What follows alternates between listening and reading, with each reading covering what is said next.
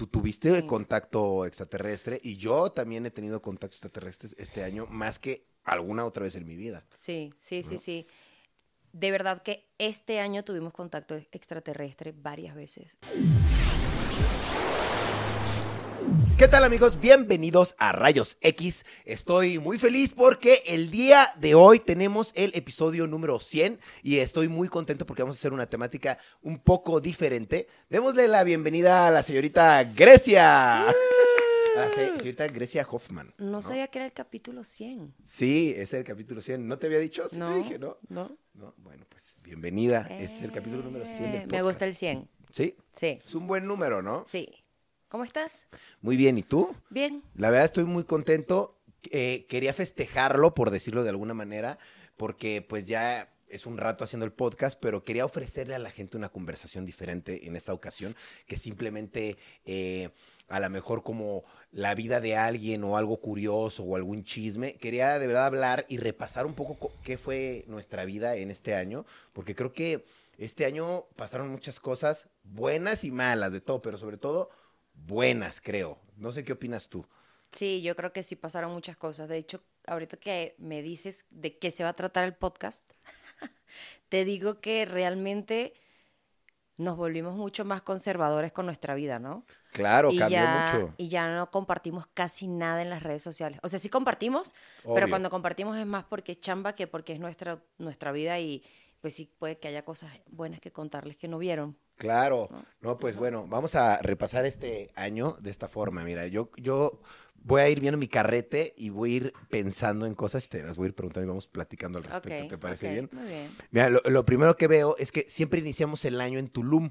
Casi siempre los 2022, el, el 2022, el- mi cumpleaños lo festejamos en Tulum. De hecho, tres años seguidos, cuatro, somos grandes fans de Tulum, ¿verdad? A ti te gusta Ah, mucho, pero ¿no? A mí, a, mí, a mí me gusta, Tú claro. te quieres ir a vivir a Tulum. Claro, también me quiero ir a vivir a Tulum. Pero pues te gusta más a ti, es por tu cumpleaños, ¿no? Que estamos en Tulum.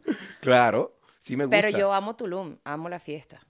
Es correcto, empezamos muy bien el año, porque empezamos el año con mi cumpleaños en el Day Zero, que es un festival increíble. Sí, está una, una buena rumba. La verdad que sí, y sin embargo, no nos la pasamos tan bien, ¿verdad?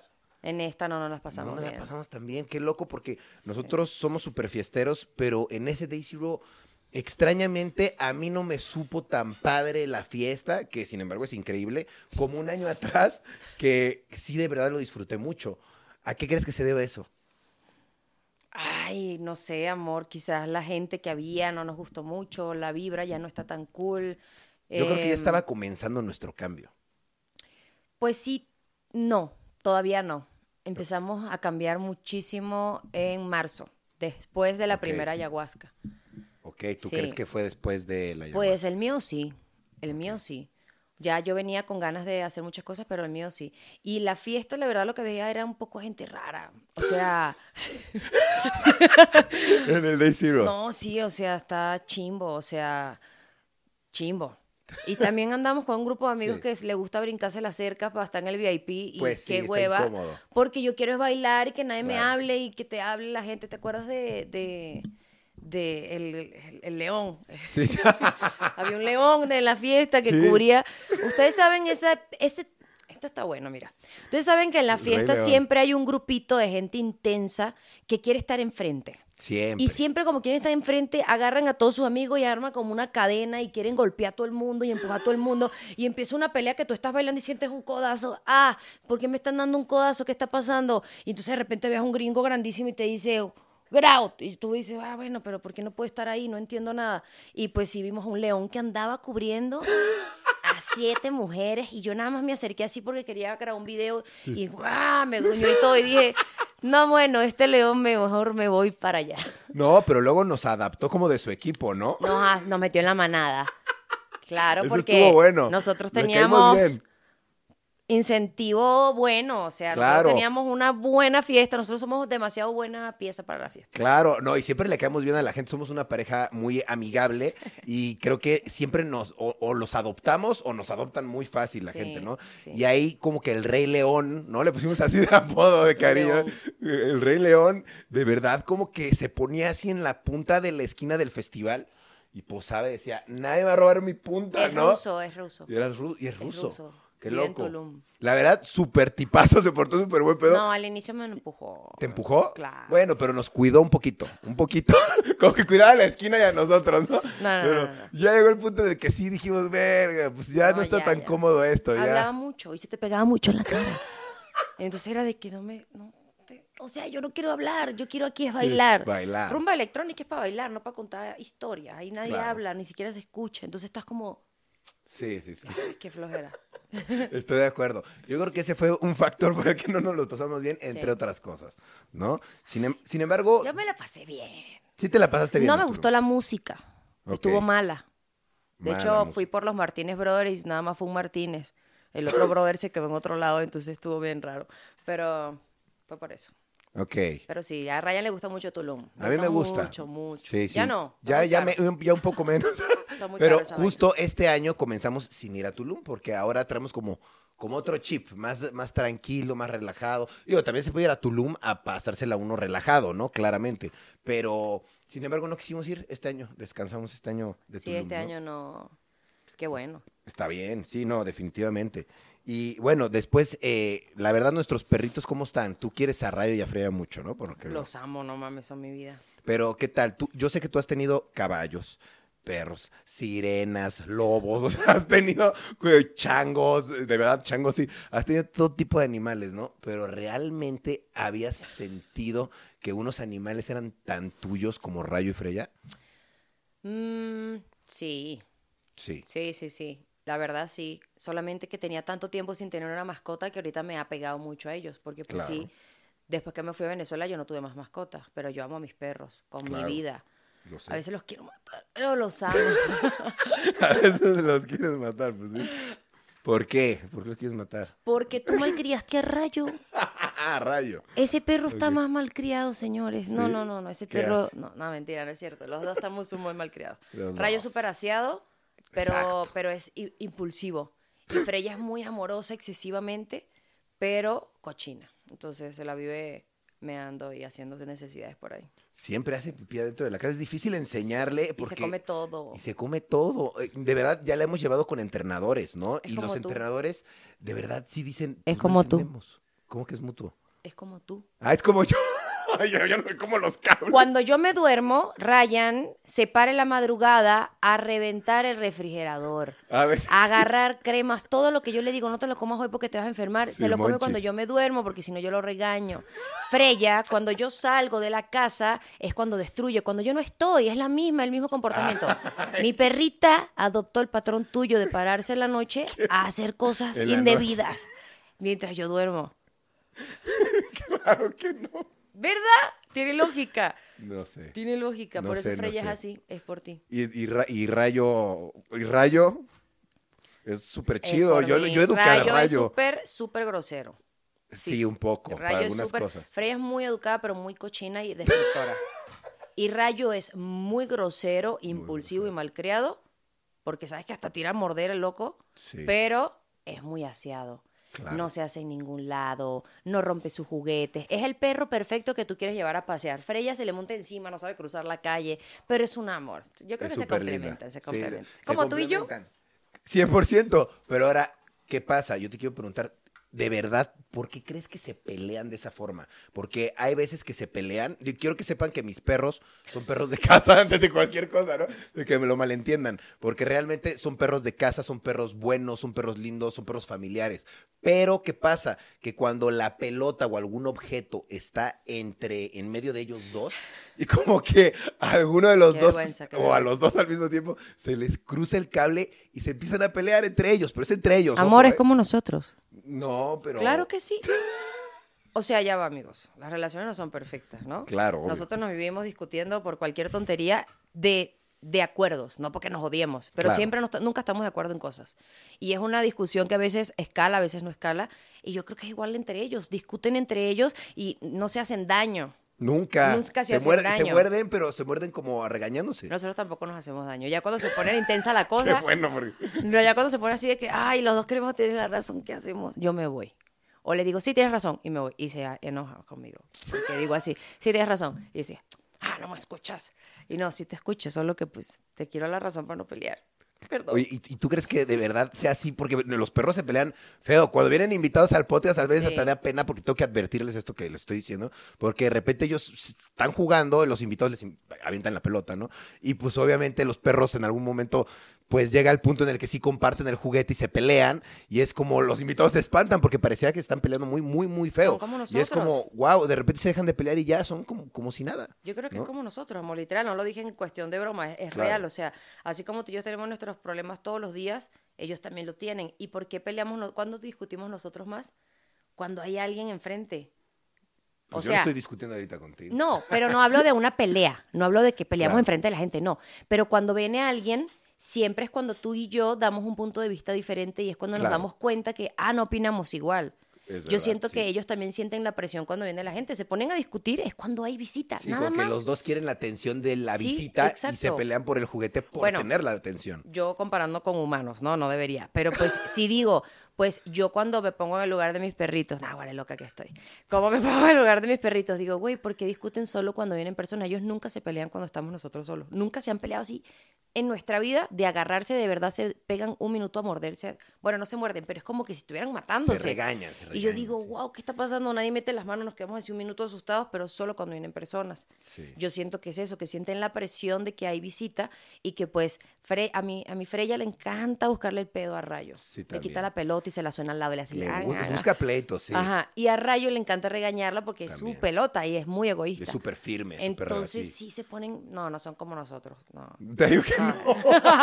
La gente va a decir, oh, wow, estos se agarran a pelea. No, no son como No. nosotros. Hay muchas cosas sí, pero yo siento que es más por la presión de la gente. Sí, yo también 100%. siento. Yo también siento que es así, pero es un fenómeno raro que incluso ya han venido personas eh, expertas, ¿no? Que, que, la- que lo han checado, entrenadores, y dicen, no, pues, no, como que nos dicen, pues no se puede hacer nada. O sea, Sí, como no- pelea de hermanos, ¿no? Como pelea de hermanos es, qué raro, ¿no? Imagínate tener hijos, qué complicado, ¿no? Vamos a tener hijos, ¿no? Eventualmente. ¿O tú qué opinas al respecto? ¿Te gustaría, no te gustaría? Como que a veces sí quiero, a veces no quiero, ¿sabes? El año Soy- pasado sí querías, este año el no. año pasado estaba loca por parir, así de que yo este año me preño. No, no es cierto. Pero si yo decía, ah, sí pasa, pasa. Y Claro. sí, me emocionaba y vi a Joss y dije, ay, qué chido. Después cuando visité a Mira, que vi a Joss en toda la chinga que anda, dije, Espérame. no porque no esté lista, porque yo estoy lista para lo que me venga, pero la cosa es que ahorita no me veo haciendo eso, ahorita Claro. quisiera construir mis negocios, quisiera invertir en otras cosas que estoy haciendo, tú sabes que estoy haciendo 100 proyectos al mismo tiempo, que nosotros compremos juntos nuestro terreno, que empecemos a construir nuestra casa y todos los meses le metamos dinero juntos, ¿sabes? Como que quiero Claro. tener ya mi comodidad.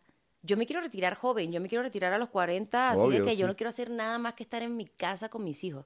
Pero ahorita no es el momento, ¿sabes? No siento, Sí. siento que todavía puedo explotar más tanto mi físico como mis redes, como muchísimas cosas. Obviamente con un hijo no lo voy a dejar de hacer. Claro. Pero ya las cosas cambian mucho. Y entonces yo quiero ahorita explotar lo más que pueda de mí al extremo para luego ir a tener hijos. Yo creo que en tres años podemos Claro. darle. Sin embargo, sin expectativas, pero si llegara el día de mañana, se le ah, no, si un- llegara mi chip va a ser diferente. Así como cuando una semana antes de conocerte hice un video, ¿te acuerdas? Que dije, yo nunca voy a tener novio, Ah, nunca le voy a sí. agarrar la mano. Jaja, ¿qué pasa con esa gente cursi? Y ahí estaba yo a los tres días. Te amo, me voy a México. Entonces lo mismo, yo, yo sé que va a ser con un bebé. A mí me va a Sí. cambiar la mentalidad así. Claro. Porque el año pasado claro. quería, hasta que murió mi abuela y dije, "Ah, no, no puedo. Claro. Pero yo creo que si viene amor, estás loco. O sea, Te pongo las fuerzas de mamá. sí, Tum. que, sí queremos, pero digo, y lo tenemos planeado, pero a largo plazo. ¿Viste cómo me emociono cuando hablas de que lo vamos a tener este año? Ah. Ahora, ¿cuántos te gustaría tener si, si tenemos, vaya? Primero uno y ahí vemos, ¿no? Uno, o sea, ¿no? Yo, yo, yo, digo que, que dos, pero... porque tú no los vas a parir. Exacto. pero vamos viendo de, un- de uno por uno, Estos ¿no? hombres de hoy en día, oh, quiero tres, un niño, una niña, la pareja, y es como, mira, hermanito, Uno de cada, Vamos a ver. uno, ¿no? vamos a ver cómo sale primero, Claro. cómo queda la mamá, si tiene fuerza, tengo una, una rodilla mal, la Sí, cervical no. mal. Perro. Eso, son, es- es- eso es también algo interesante, ¿no? Eso eh, nos lo descubrimos este año. ¿Qué pasó con tu rodilla y con tus Ya me cervicales? estás entrevistando a mí nada más, ¿eh? Esto es un Ah, podcast en bueno, pareja. pues lo mencionas tú, yo digo, Ah. bueno, pues, es que eso pasó este año también, Sí, ¿no? sí. O sea, No tuvo sé qué pasó, estábamos borrachos y me rompí la rodilla. Estábamos tomándonos algo aquí en la casa, pa, Pues Sí, sí, sí. en el jacuzzi, los dos, sentados. No en el jacuzzi adentro, afuera, seco, todo bien. Y de repente le digo, ay, ya vamos a dormir. Y hice este movimiento, ¿no? Mi pierna así para bajarme. Como que moviste Y tu pierna de un lado al otro. Sí, Y me tronó. te tronó. Y yo ese, estaba borracha y dije, ah, me tronó. Y empecé a estirarme así y darle duro a esa pierna, como que no, esto se me quita hoy. Y me puse la pierna casi que aquí arriba. Y malísimo porque me la terminé de tronar y debí no Mala moverme. idea, por impaciente, sí. Por extremista, pero Por a mí me encanta ser extremista. extremista. y bueno, me jodí. Y terminamos yendo a un doctor donde te metió la jeringa a la rodilla. Ay, yo así que me metí a mí, no me nadie, nadie, yo. No, no, no, te metió la jeringa a la rodilla. Sí, me No, metió una jeringa. Estuvo fuerte. Pa- Para mí fue una imagen fuerte de ver porque nunca había visto algo así. ¿Cómo se sintió Uf, eso, eh? Me estoy acordando de todo el dolor. Yo también, Qué me están sudando las manos. No, tú fue feo. Fue me hizo feo. así, como una lipo, ¿no? Así. Sí, como que te metió la jeringa a la rodilla te- y te inyectó de un lado al otro como para, ¿qué? Para como ponerte la Era una anestesia, ¿no? infusión. Una infusión. Sí. Eh, la verdad no me acuerdo cómo se llama, no quiero inventar algo, Sí. pero sí que sé que era una infusión para curarme rápido y se me curó rápido porque no me reventé el ligamento, fue como un esguince en mi rodilla lateral. En el, sí, eso, ligamento lateral derecho. Claro. Y pues ahorita no me he recuperado, ya pasó un año y me duele a veces. Tengo que hacer terapias, creo. Hay que hacerlo para que, para, que te, para que te recuperes. Por cierto, también este año, ¿sabes qué? Noté que, que nos surgió. Digo, yo ya tengo que decirles que yo ya cosechaba desde antes plantitas, ¿no? Aquí en mi casa. Y que Grecia es una granjera en Venezuela. También cosecha. Pues, ¿qué cosechabas en Venezuela? Cosechabas berenjenas, cosechabas un montón de cosas. Plátano, Ajá. eh, teníamos como 3.000 plantas de plátano, eh, muchas hectáreas de maíz y berenjena, era mi cosa favorita, y pimiento y ají. Y ya. Muy bien. Y este año como que nos surgió más el amor a las plantas, como que a ti te surgió más el amor a las plantas y empezaste a traer otras plantas diferentes y ya tenemos un montón de plantas diferentes en nuestra Sí. casa. Cactus. eh, ¿qué Un montón. Yo les tengo nombres, pero no nombres de, de su verdadero nombre. Porque como se me olvida el nombre científico de las plantas y Claro. no me lo sé y soy malísima, pues yo les pongo María, Lucía, Habibi. Tenemos varios nombres ahí en la sala. de. Varias especies. Ay, me van a decir que estoy loca, güey. No, está bien, está chido. Y, que- y son cosas que pues hemos vivido este año que pasó. Sí, pues no sí. teníamos plantas, tantas plantas antes. Pues porque sí. sí cosechábamos, ¿no? Y también ahora tenemos más piedras, ¿no? Ahora te podrían decir la piedrera, ¿no? Bueno, ese en mi país es otra cosa. Ese en mi país es como una gente que se fuma algo en una pipa y se pone loco. Porque, cole- ¿Cómo se dice a los que coleccionan piedras? Coleccionista de cuarzos y minerales. No piedrera. La piedrera es como la persona que fuma piedra, ¿no? Yo creo que sí. es broma, pero ¿qué onda ahora de colección? Es que me mucha risa. Piedra. Sí, Colección- colecciono cuarzos. La verdad, chido. siempre me han gustado las piedras. Perdón. Y pues, para nadie es secreto que me- soy medio chamana, me encanta toda la rama espiritual. Ujú. Desde que nací, practico el espiritismo. Desde que nací, literal, y lo sabes, en, en Venezuela. Y pues aquí en México aprendí muchas cosas y me conecté mucho con las piedras, porque en mi país no hay cuarzo. O sea, las piedras que Claro. hay son las de río y ya, y no están tan finas, ¿sabes? Pero las de aquí en México están impresionantes. Y mm, pues nada, en todo lo que he leído de, de cuarzos y de piedras y minerales me ha gustado mucho y empecé a coleccionar cada vez más. Pero realmente me conecté mucho con las piedras, fue en la ayahuasca también.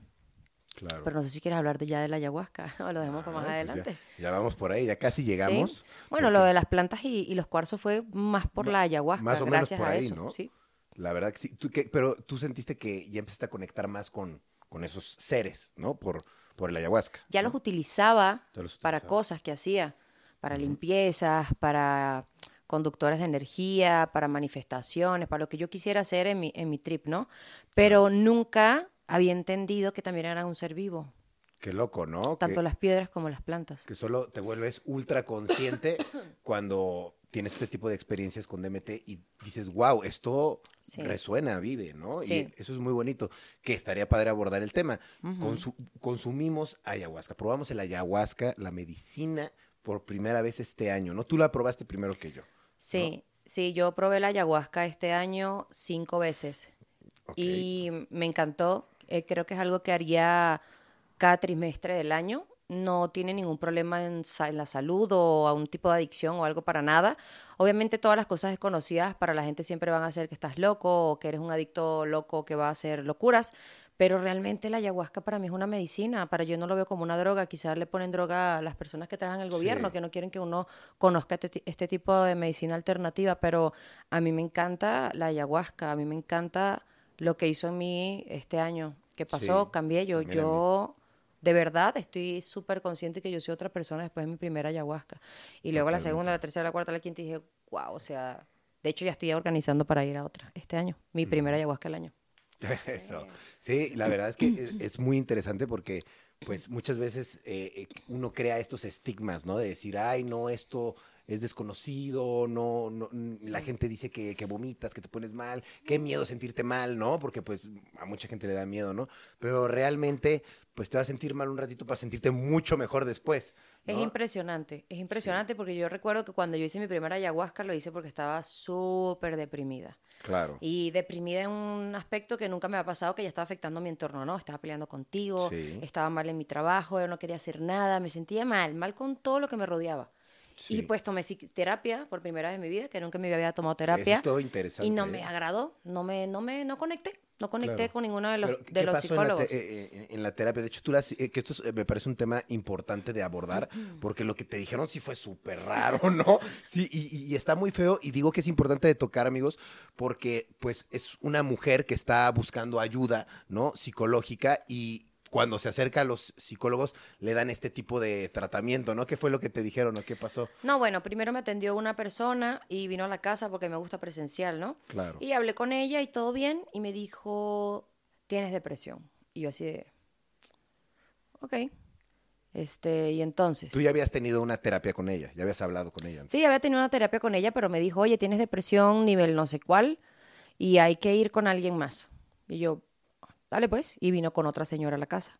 Segunda, te- segunda sesión. Sí, la segunda sesión. Y en lo que vine, pues me dijeron que, que pues, estaba muy mal, que necesitaba medicamentos y que tú me maltratabas. Y que yo te maltrataba. Y no sé por qué, porque realmente el problema no era por Ryan. Yo nunca hablé de ti en mi terapia. Yo estaba hablando era de situaciones mías que, me, que no entendía, que de mi vida, de mi pasado, pues.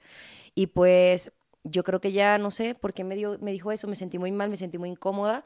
Claro. Y las corrí de la casa. Les dije, por favor, pues ya no puedo seguir con la terapia. Me dijeron, ¿por qué? Él te maltrata, te manipula. Y yo, esto no tiene nada que ver con mi esposo. Realmente es que es- eso no me lo puedes decir. O sea, no me sentí bien. Y se fueron.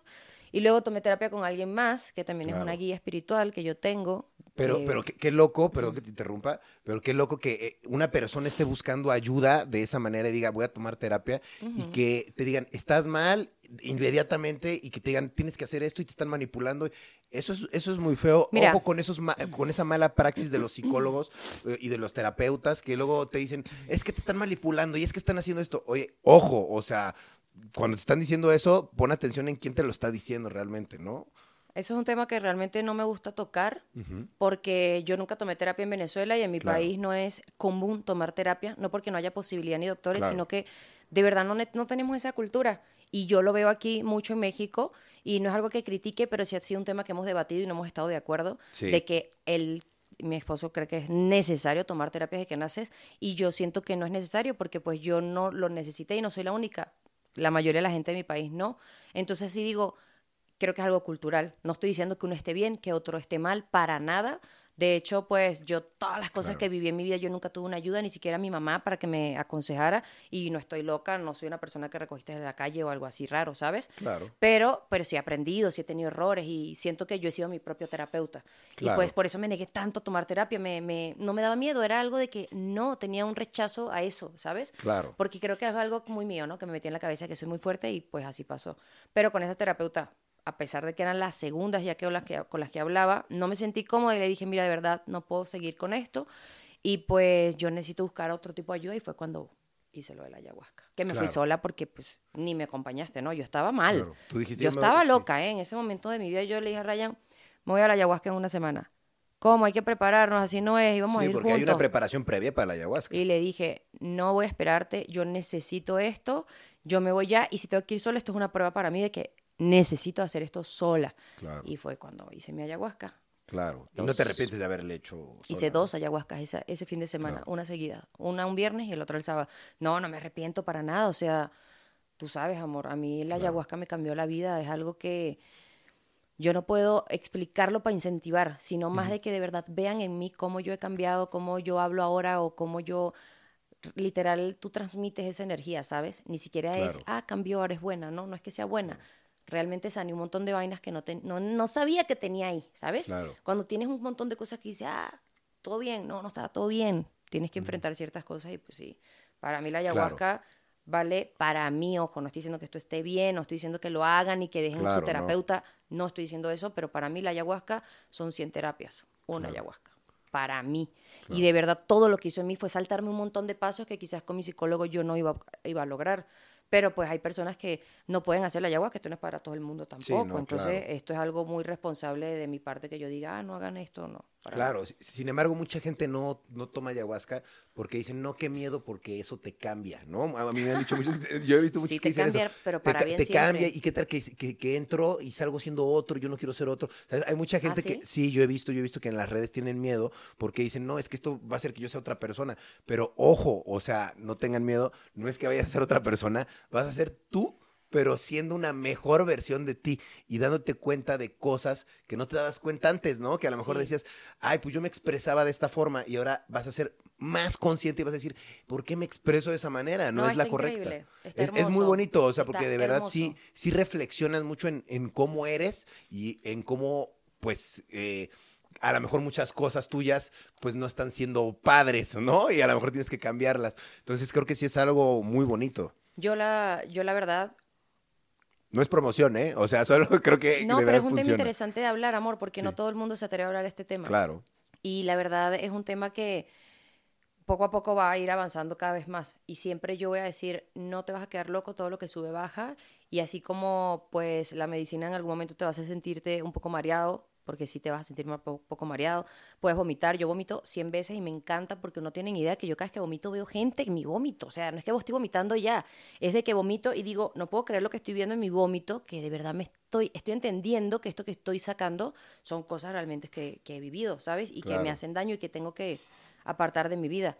Entonces yo siento que es algo que hay que vivir por lo menos una vez en la vida. Siento que gracias a la ayahuasca eh, me conecté muchísimo más conmigo que con cualquier cosa que me rodeaba, ¿sabes? Sí. O sea, fueron cosas, fueron cosas tan puntuales. Hay gente que alucina impresionante y, y ve muchísimas Claro. cosas, pero lo mío fue tan puntual que fue conmigo y yo dije, claro.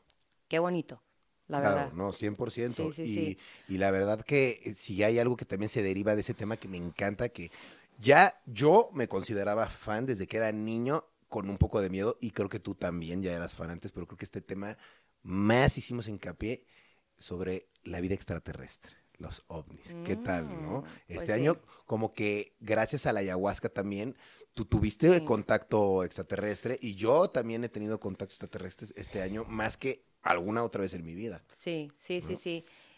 De verdad que este año tuvimos contacto extraterrestre varias veces y fue increíble. O sea, ay, es que es tanta información Sí, que no sé cómo traspasarles todo lo que de verdad hemos aprendido porque para mí mi ayahuasca primero fue una sanación de mi vida, que no vamos a entrar en detalles, quizá otro día Ryan me entreviste para que sepa todo lo que viví, pero realmente luego viene la parte de lo desconocido, de ya, ya sané. La ayahuasca dura seis horas, o ocho, o nueve. Hay personas que dura más. A mí me dura bien poquito. Yo soy bien atascada.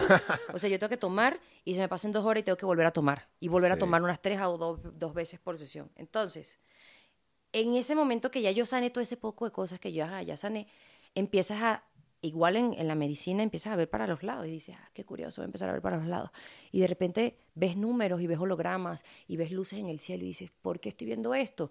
Y de repente la persona de al lado, no en ese momento porque nadie se habla, pero ya el siguiente día dice, yo vi lo mismo. Y es de, todos estamos viendo lo mismo, no es como que cada quien anda en su viaje, no, todos vemos lo mismo. Obviamente cada quien tiene un viaje interior, pero también lo que ves afuera es lo mismo. Nosotros veíamos la chamana flotando. La chamana me hablaba y yo le veía otra cara. Yo veía su Sí. ser extraterrestre. Yo veía personas y seres caminando por ahí, veía las naves, yo decía, no puede ser que esto estaba aquí, nunca lo hemos No, visto. y está, está, nada más que no lo vemos. Pero no lo vemos, Claro. porque realmente el DMT, por eso es una sustancia que todavía no está probada, porque es algo que te hace ver cosas que Que realmente tú no ahí, puedes pero que ver. no puedes ver, exacto. Correcto. Y que dicen, estás loco, estás drogado, pero no estás loco, estás drogado. Realmente estás despierto en eso que no ves cuando estás en la vida común, porque no estamos preparados para ver eso. Sí, por, algo, claro. por algo no. Por algo no, Pero exacto. si tenemos el acceso a través de una medicina, a través de un guía, a través de un chamán, de verdad tu conciencia se empieza a limpiar de una manera en la que ya yo recuerdo mi primera ayahuasca, vimos más de 20 naves espaciales. Y no fui yo nada más. Cuando ya todos estábamos sobrios, sin la medicina en el cuerpo, vamos todos con nuestra almohada y nuestra cubeta de vómito al cuarto ya a dormir y vemos al popo y empiezan a salir luces y empiezan a volar y empiezan a dar vueltas en el popo y un- de un volcán al otro. Y yo decía, no puedo creer lo que es esto. Y la chamana, sí, tranquila, siempre vienen. Y yo, ¿cómo? Sí, es que como ustedes están ahorita en un nivel, o sea, De ustedes vienen aquí de unas 100 limpias de santería, ustedes se hicieron ahí ahorita, nada más con la ayahuasca y sin necesidad de estar prendiéndole vela a nadie ni creyendo en ninguna entidad. Es la medicina de la naturaleza Claro. te limpió y la naturaleza está conectada con las plantas, con los seres vivos y con los seres vivos que, nos ven, que no vemos. Que no vemos, sí, claro. Y esos seres vivos viven en nuestro planeta, Claro. vienen y recargan energía de nuestro planeta, específicamente los volcanes que son como bases, bases para ellos. Claro, sí, y sí, cuando sí. vimos eso, yo decía, no puedo creer, todos están viendo esto y las naves bailando. Y yo decía, ¿será que siempre han estado ahí y no estábamos preparados para verlas? Exacto, ahí. ¿O será que vinieron porque ahora sí tenemos el, el beneficio, la virtud de poderlos ver? Claro. Porque ellos dicen, no me voy a dejar ver por personas que tengan la conciencia hecha mierda, pero me voy a dejar ver por estas personas que vienen de una ayahuasca. Claro, Entonces, quién sabe, a lo mejor y siempre han estado y ahora sí los puedes ver, ahora sí puedes conectar con ellos. O quién sabe, no. Ya después de eso, bueno, todas las que hemos vivido juntos, que si quieres tú te echas uno de esos cuentos. Sí, no, la verdad es que ha sido súper interesante que está bien padre que sí sabíamos que existían de cierta manera, ¿sabes? Yo siempre he sabido que existen, pero ahora que de alguna manera se esté haciendo evidente que diga, ah, aquí están, es como, wow, pues ya lo sabía, Sí. pero igual no Es lo había que- sentido. Es que, ¿no? ¿sabes qué? Que los extraterrestres siempre han existido. Solamente que nosotros hemos sido tan ignorantes que no lo hemos visto. Porque Claro. ¿qué creen que fue Jesucristo? ¿Qué creen que fue eh, todos esos seres trascendidos, todos esos dioses grie- griegos, egipcios? Siempre tienen las mismas características, siempre vienen y nos ayudan. Y siempre en todas las historias de todas las religiones se han ido porque la hemos cagado. Claro, porque nos sí. han ayudado y hemos metido tanto la pata que dijeron, ya no tienen el deber, ya no son dignos de recibir Claro. nuestra ayuda, ya no son dignos de vernos. Y por eso Zeus se fue al Olimpo y por eso Jesús se fue. Claro. Y por eso todos se han ido. Y realmente, ok, no es que esté diciendo que no sean religiosos, si todo lo que dijeron y todo lo que han hecho es real. Jesús eh, para mí es un alien que se comunica a través del Padre Nuestro.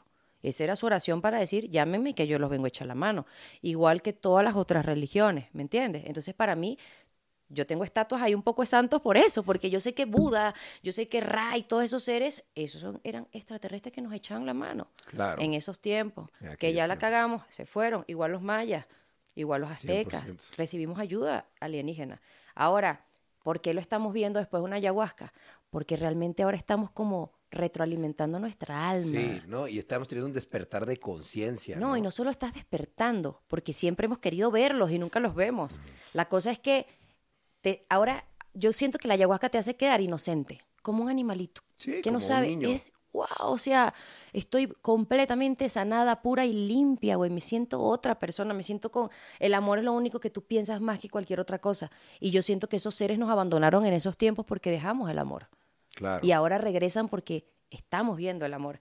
Y porque tú también viste, porque después de tu ayahuasca también, también cambias. Y también ahora el amor es lo más importante, ¿entiendes? Que antes era una cursilería, ahora dices, el amor es lo más importante. Sí, y es lo más claro. importante porque cuando tú das amor no hay manera que no recibas amor. Exacto. Y es Cos- una energía súper poderosa. Exacto, en la ayahuasca lo ves. Exacto. De hecho, en la ayahuasca yo cuando decía gracias, yo decía gracias, bien Y loca. sientes así la energía así. Uf, yo estaba súper en la medicina y decía gracias, porque la chamana nos dijo agradezcan, Que se va a mejorar. Y sí, cuando yo decía gracias, yo veía cómo salían ondas.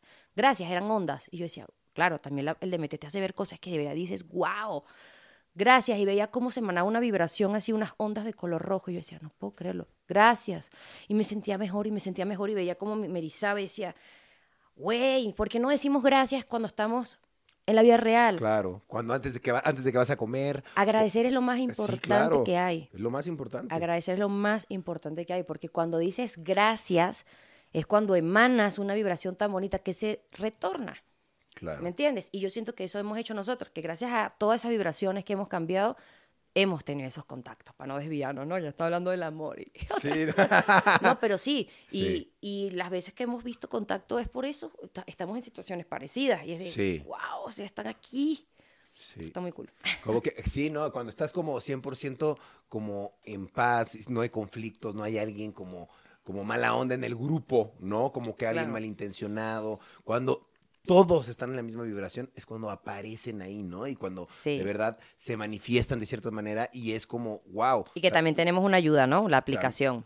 Claro, también tenemos una aplicación que es buenísima, ¿no? Del señor Steven Gray. ¿no? Steven Greer. Exacto, que está Es súper muy buena. esa aplicación para Una contacto. Para, para contacto alienígena con... Si les apasiona el tema, les recomiendo que la descarguen. Se llama CE5. C de casa, E de elefante y 5. CE5 Contact.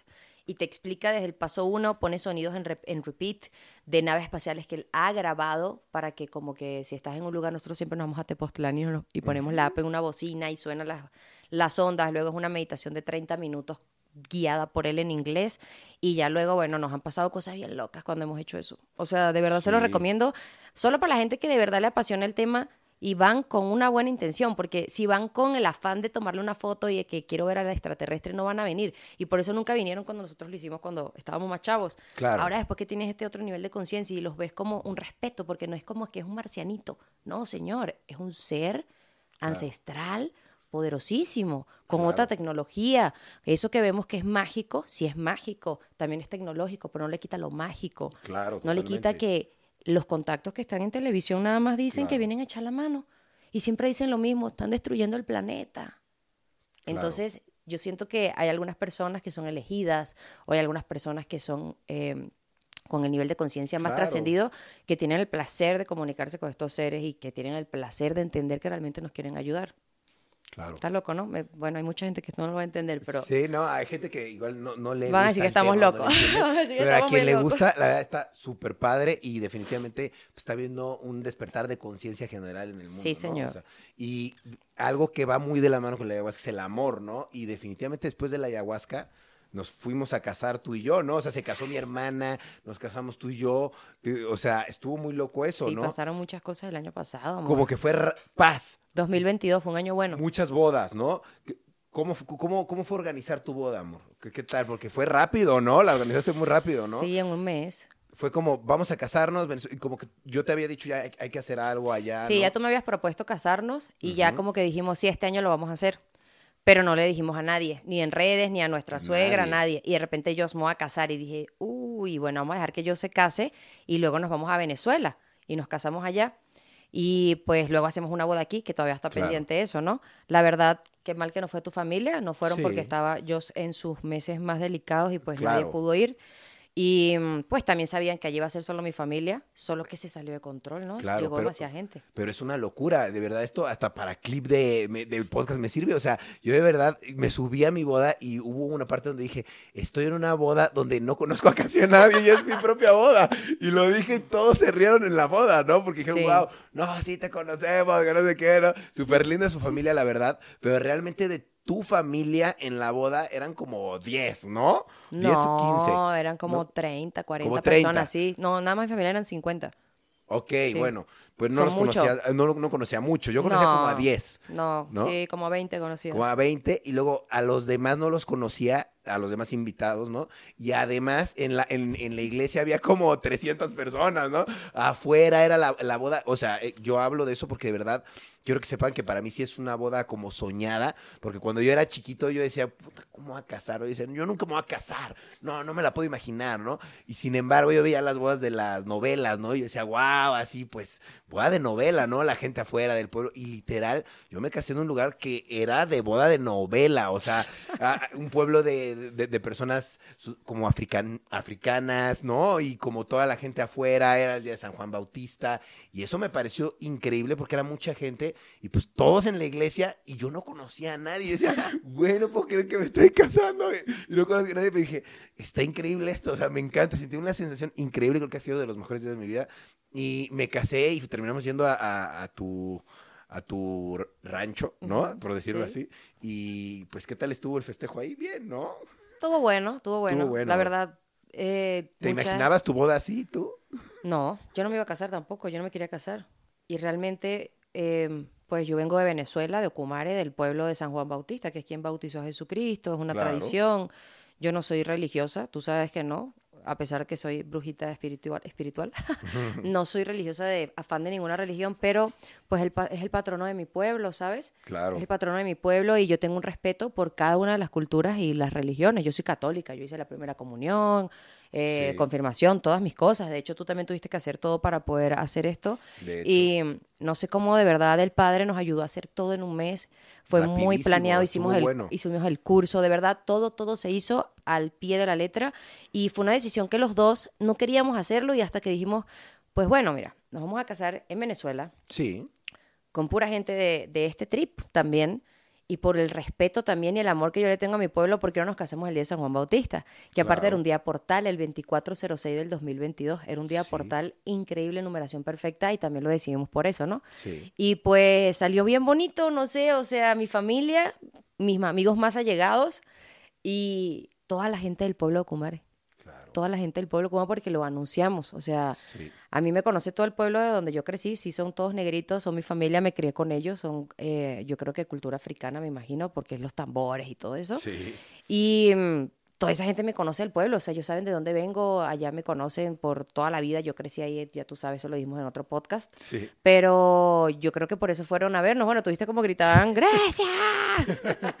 Sí, estuvo, estuvo, estuvo padre. Estuvo bellísimo. A mí me encantó que fuera toda esa gente para allá. No mames, o sea, yo, yo que no soy cursi, yo no pude evitar llorar, ¿sabes? Claro. Yo nunca pensé, ay, voy a llorar. No, yo no sé llorar así. Sí. Pero sí me conmovió mucho. Sentí toda la energía de esa iglesia, toda la energía de la gente que a pesar de que nadie fue de traje o algo así, respetaron muchísimo nuestra boda, respetaron, nunca se nos tiró a alguien o no, no, siempre fue gente súper respetuosa, gritaban, nos daban ánimo, aplaudían, el Sí. coro, el coro de mi escuela con el que, la escuela donde estudié música tantos años fue el que nos cantó en la iglesia, ¿te acuerdas? El coro de, Sí, claro. de los niños cantores de Villa de Cura. Y luego nos fuimos a la, a la granja y había una granja hecha un sueño, ¿no? Wow. Sí, la arreglaron bien padre, la verdad. Estuvo muy bonito. Yo conseguí todo en un, un- Creo que en una semana hicimos toda la planeación de la boda. Dos semanas. Qué loco, ¿no? Y lo hiciste súper bien, quedó todo súper Sí, bonito, ¿no parece? Gracias a Katherine. En dos semanas Sí. planeaste una boda. Eso deberías, Katherine. tú deberías hacer un video que dijera, en dos semanas planeé mi boda. O sea, güey, qué bueno, locura. ella, ella. ¡Ay! ella, ella, la verdad, se la comió. O sea, increíble, todo perfecto. La música gigante, tarima. Yo hasta canté pantallas. Todo increíble, había el- mucha la, producción. la luz, las mesas, la comida, la- el pastel, el tractor con que trabajaba cuando era niña en la granja estaba ahí decorado. O sea, todo estuvo. Increíble. Pero no nos tomamos fotos con mi familia. No, es- se nos olvidó. No nos tomamos ni una foto con mi familia en nuestra boda por estar hasta el pito.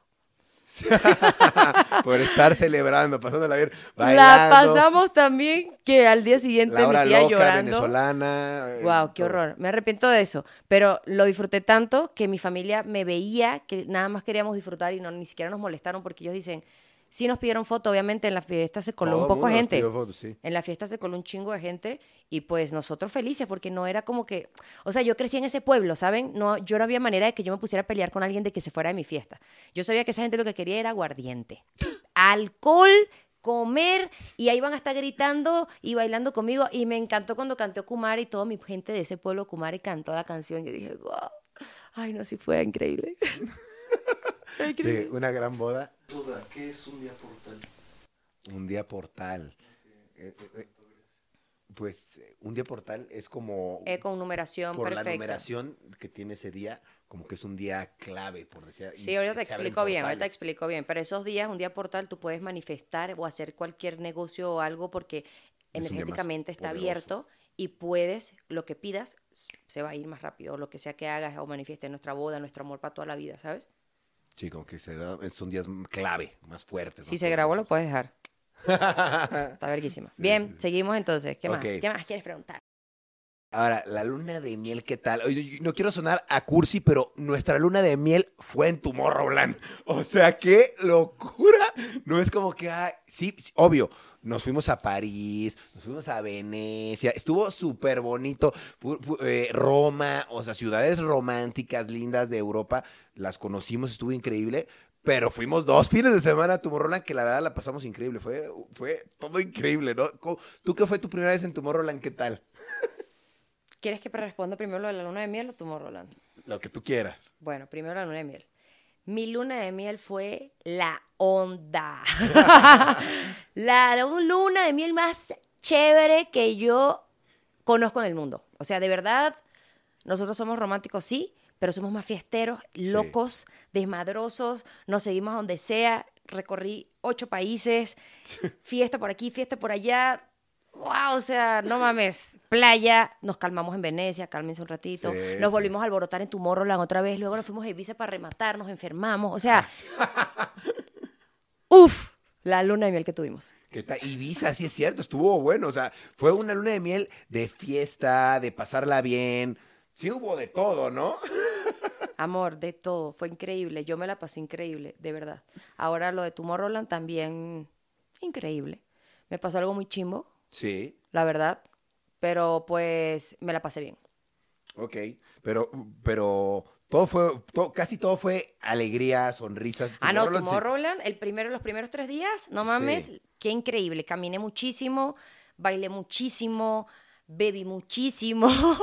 o sea, de El verdad. Tomorrowland, mucha gente dice, ¿cómo será el Tomorrowland? No, es increíble. ¿Qué tal? O, eh, oigan, pero, pero ¿qué tal si a poco sí hay mucha gente rara? De verdad, el Tomorrowland es súper bonito, la verdad, ¿no? O sea, en Sí. cuestiones de producción, a mí se me hace impresionante la producción que tiene todo, o sea, los escenarios, la gente, pues, ¿cómo decirlo? Pues es pura gente europea, pero ves gente de todas las edades, ¿no? O sea, Sí. nada más que pues los chavos allá, pues, de 18 años parecen personas gigantescas, ¿no? Alemanes así gigantescos. Entonces, pues, no sabes qué tan, qué tan niños son, ¿no? Sí, pero sí, pero sí. se ve la gente más grande, más alta, puro persona enorme, ¿no?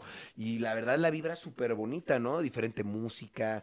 Sí, estuvo muy bonito, a mí me gustó mucho, la verdad. Muy y además que el grupo de amigos con el que estábamos eh, influyó muchísimo. Tenemos una familia muy increíble con Mr. Pig y toda la gente de, de- de su agencia y los Claro. queremos muchísimo, así que no había manera de que la pasáramos mal, ¿no? Sí, no. Ya el otro fin de semana sí la pasé mal porque me pusieron algo, quién sabe cómo, pero me llevaron a Saturno. Ni con la ayahuasca había tenido en mi vida un viaje así tan feo Sí. y grande y fuerte. O sea, me duró más de 20 horas eso. Sí, sí. Estuve sí. mal, mal, mal, así de que me estaba persiguiendo un güey holandés, ¿Te ¿no? acuerdas? Sí. Bueno, ahí tenemos, ayer hablamos del tema, Sí, ¿no? me o sea, acuerdo, claro. sí, me persiguió un güey holandés, empezó a perseguir primero a Karime y como que le dije a Yahweh, Yahweh, este hombre creo que le va a poner algo a Karime en la bebida. Y Yahweh, súper buena onda, o sea, yo pensé, Yahweh le va en grandote así al Sí, Yahweh, pero... el- a todos. Pero, y crees, dice, ah, Yahweh súper mamón. No mames, Yahweh es el papá niño, Sí. familia, cuidador. O sea, Yahweh nos cuidaba, anda pendiente, yo las cuido, yo hago esto, siempre pendiente de todas. Y pues en ese momento que le dije lo del holandés, que no hablaba, iba solo así caminando hacia mí el holandés. Estaba rarísimo, Y ¿no? yo le digo a Yahweh, oye, este hombre, ¿qué onda? Y Yahweh, oye, amigo, WhatsApp, le habla en inglés, ¿qué onda? ¿Qué quieres hacer? Y no hablaba, solo así, con su vaso de, de trago. Y no expresaba ninguna palabra, solo nos veía a, a Karim y a mí así. Y yo, qué raro está, qué feo, vámonos. Y de repente como que dice que quería una foto y saca una cámara digital antigua, así, antigua. Una cámara digital antigua con puras fotos negras. Y entonces ya ahí fue como, ok, para mí era un extraterrestre y me dieran loca, pero para mí ese señor no era humano. Estaba solo, nunca estuvo con nadie. Y pues bueno, rato después de eso, Sí. Estamos viendo a Boris Bercha y estoy bailando y recuerdo que estábamos apenas llegando a- al tumor Roland Sí. y me empecé a sentir bien mal y fue Sí, cuando dije, me drogaron, te dije, me drogaron, me, sácame de aquí. Y fue cuando me sacas y, me, y me dices, ¿qué tienes? Y, le, y te empiezo a decir, esto está más fuerte que la ayahuasca, weón. O sea, yo he hecho ayahuasca, mira, se me paran los pelos de nada más acordarme de eso, porque yo veía cómo las plantas me parpadeaban. O sea, yo las plantas, yo le decía a Ryan, las plantas tienen ojos. Y yo veía a Rayito como una hormiga gigante y le decía, Ryan, eres un insecto gigante. O sea, yo estaba mal, güey. Aparte, millones de personas ahí alrededor pasándome. Yo veía unos que eran como marcianos y otros que eran buenos. Y era como, yo estaba viviendo una película de terror. O sea, yo no sabía qué pasaba. Y yo decía, No sabíamos. no sabía, pero estaba, o sea, yo estaba yo estaba en mis cinco sentidos. Sí, yo la solamente estaba que cuidando todo el tiempo y le, dije, apártame, me llevó al baño y me acuerdo que te conté que estábamos en un baño donde solamente veía la, la salida del baño y yo le decía a Ryan cuando alguien iba a pasar, porque yo podía ver cuando alguien, prever que alguien iba caminando. Y le decía, va a venir un- dos mujeres o una persona con una camisa así de color. Yo veía cómo venía una sombra en el piso de esa persona y decía, va a pasar alguien. Y Ryan, no va a pasar alguien. Y pasaban. Y era de, oh, la virga, va a pasar tres niñas. Y era, no sé qué está pasando, estoy en el futuro, estoy en la Matrix, no sé qué me pasó, amigos, eso a mí me duró desde las 11 de la mañana a 1 de la tarde hasta la noche que nos fuimos en el autobús al hotel. Yo estuve mal, mal, mal. Me dio un ataque de ansiedad, me tiré al piso a llorar. No sabía, no se me quitaba esto con nada. ¿Qué le dieron? ¿Qué le dieron? Yo no me estaba metiendo nada, o sea, ni siquiera unos honguitos que estaba legal ahí mismo en Amsterdam de yo decirles, ah, no, bueno, el honguito me, me voló. No, no, no. Pero la teoría es que te- te- probablemente fueron goteros de LSD, ¿no? Es que yo he probado. LSD. Yo he probado el LSD Claro. y esto que yo vi no era LSD. Yo estaba en DMT. Yo estaba en DMT 100% o en peyote o en mescalina. Yo estaba en una sustancia que venía una- de una planta. ¿Por qué? Porque yo veía cómo la naturaleza estaba reaccionando. A mí me drogaron y me drogaron con algo que tiene que ver con la naturaleza, alguna medicina natural. Ahora, yo en mi mente, yo no sabía que si había sido este vato, ¿sabes? Pero era lo único que a mí se me metía en la cabeza, porque él estuvo muy raro. De hecho, nos empezó a perseguir otra vez hasta que Yahweh me dice, Grecia, tómate una foto con él. Y yo, pero si ni habla español, no sabe quién soy, Sí, ¿por qué era se quiere tomar una foto conmigo? Y yo estaba así, "Ah, ah, raro, güey. Y de No repente, hablaba. yo no me acuerdo que me haya tocado, pero sí me puse en una foto con él, pum, y ya, y cinco minutos que él se fue, Pasó todo. viaje al estratosfero, o sea, yo no sé dónde estaba. Y me acuerdo que nos fuimos y en el autobús me dieron un porrito y fumé como para relajarme y eso fue como un batazo en la cabeza otra vez. Y yo siento, ahí compruebo mi teoría de que eso era 100% algo que tiene que ver con plantas. Porque reaccion- reaccionó mi cuerpo y mis visiones, lo que yo veía, como cuando estás en hongos o estás en ayahuasca y tienes marihuana, que ese, esa, esa combinación de la planta de la marihuana con cualquier otra planta es fatal. sí. Hay gente que se come unos hongos y se va a la shit. ¿Por qué? Por fumar marihuana. Porque dicen, ah, voy a fumar para que me baje. Y realmente no, el hongo y la marihuana son así, ¡zas! Y cuando tú fumas y estás en hongos, ¡pum! Y yo creo que por eso fue algo de planta, porque yo fumé y fue... Pero amigo, fue horrible. O sea, a mí me duró eso días. Y al siguiente día en Tomorrowland, cuando llegamos, estábamos detrás del VIP, que fue cuando iba a cantar Kim Loaiza, me acuerdo. Sí, y claro, estamos todos detrás para esperarla y celebrar con Todos ella. ahí, Y de repente veo yo hacia afuera que nada más hay un espacio así que se ve detrás del público y está el güey otra vez ahí, así parado, inmóvil. Y me veía y no me quitaba la mirada encima y ya hablé con la seguridad y dije, este hombre me drogó ayer, no sé, era lo único que yo podía decir, ¿sabes? Y todavía lo están sacando y el güey lo van sacando y me va viendo así. Nunca dijo una palabra, nada. Y nos dijeron, güey, está loco, no habló, no tiene amigos, no lo conoce nadie. Lo vetamos para siempre, no puede entrar más a tu Morroland, ese holandés. Y yo así que, wow. Hasta traje fotos así de que se la mostré a mi guía, ¿no? Sí, de, sí, sí. güey, ¿qué es esto? Y me dice, ay, no sé qué energía tan fea. Pero quién sabe, estuvo muy raro. Yo no consumí, Estuvo no me raro. comí algo, o me- ni, ni siquiera estaba bebiendo. Sí, no, como para yo nada. decir, No te gusta tomar. sí. sí. Pero bueno, ya cambiamos ese tema. Me dio escalofríos y todo. Fue feo. Está raro, está Fue raro feo. ese tema. Te iba a preguntar sobre, eh, ¿qué, qué opinabas sobre Europa? ¿Te gustó Italia? ¿Te gustó toda esa zona? ¿Sí te gustó o no? ¿Te gustó? ¿Qué, qué opinas Mira, de Europa? Yo te voy a decir La algo. gente A mí, Europa. a mí me encantó Europa. Está muy bonito. La gente no nos trataron mal. Así son. Sí, sí. Hay gente sí. que dice que los europeos son de la burger, pero no siento que sea así. Yo en mi país, nosotros hablamos fuerte, golpeado, También, sí. gritado, y no por eso somos malas personas. De hecho, obviamente al europeo le encanta venir a México porque el mexicano es demasiado lindo. Sí, somos muy- Entonces muy dicen, nunca nadie me trata en Europa de esta manera, quiero ir a un lugar donde cocinan rico, hay Claro. pirámides, tremenda cultura, tremendos países y me tratan lindo. Entonces yo creo que en Europa es más también por el tipo de vida que lleva esa gente. A mí me encantó, o sea, los europeos a pesar de que son bien cerrados y más secos cuando Un te poco, hablan.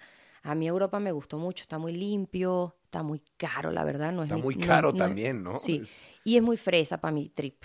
O No- sea, no, te, no te gusta porque es muy fresa. como Sí, demasiado- no, a mí me gustan más, tú sabes, yo necesito estar montada en un tuk-tuk, con la lluvia, con descalza, y allá pues si no te vestías bien estabas chimbo y pues mi Claro. ropa estaba chimba.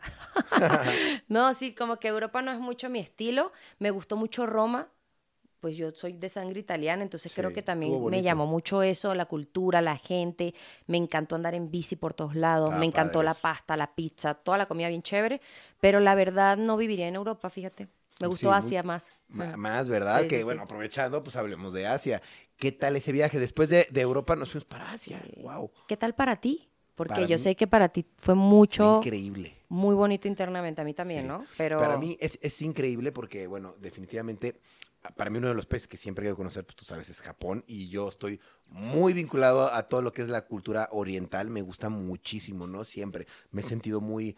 eh, muy absorto por ella, ¿no? Siempre me llama mucho la atención y siempre estoy viendo cosas, documentales, anime, todo me gusta, ¿no? De, de, de Japón y, de, y de, de esa región de Asia, ¿no?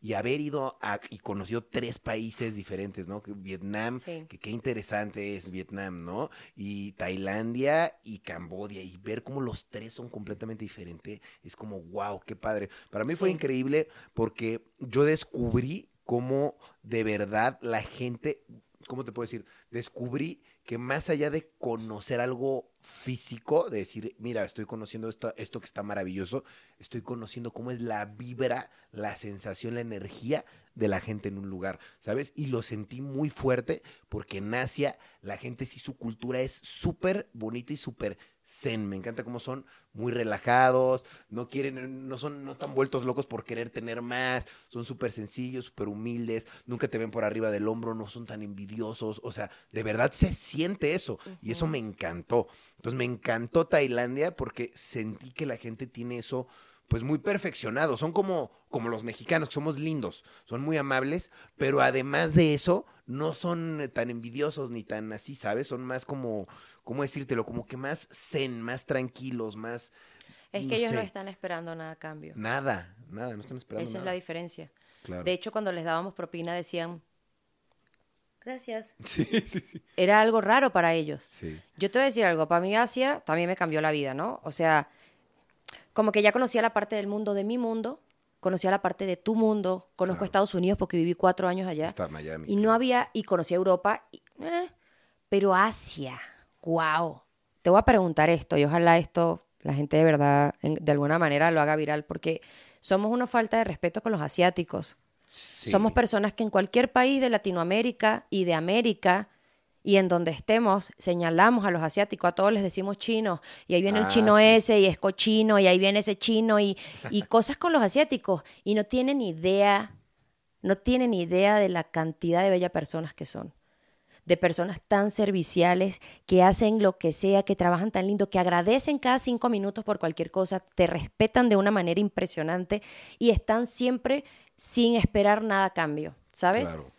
A mí eso me encantó y ojalá eso cambiara y para mí cambió mucho. Yo ahora veo a cualquier asiático y quizás sigo diciendo que es un chino porque no sé qué, dónde es. Asia es Claro. tan grande y todos son tan parecidos, pero todos tienen esa cultura tan bonita que yo conocí, que es la filosofía budista, que digo, no mames, te amo, güey. O sea, Claro. no te conozco y qué bonita persona eres. No necesitas gritar para hablar, no, No, necesitas tocar exacto. a alguien para saludarlo, no necesitas esperar nada a cambio para ayudarlo. O sea, son personas demasiado buenas. Es más, ya entiendo por qué ni siquiera ellos se toman personal el bullying que le hacen en los otros países de Sudamérica.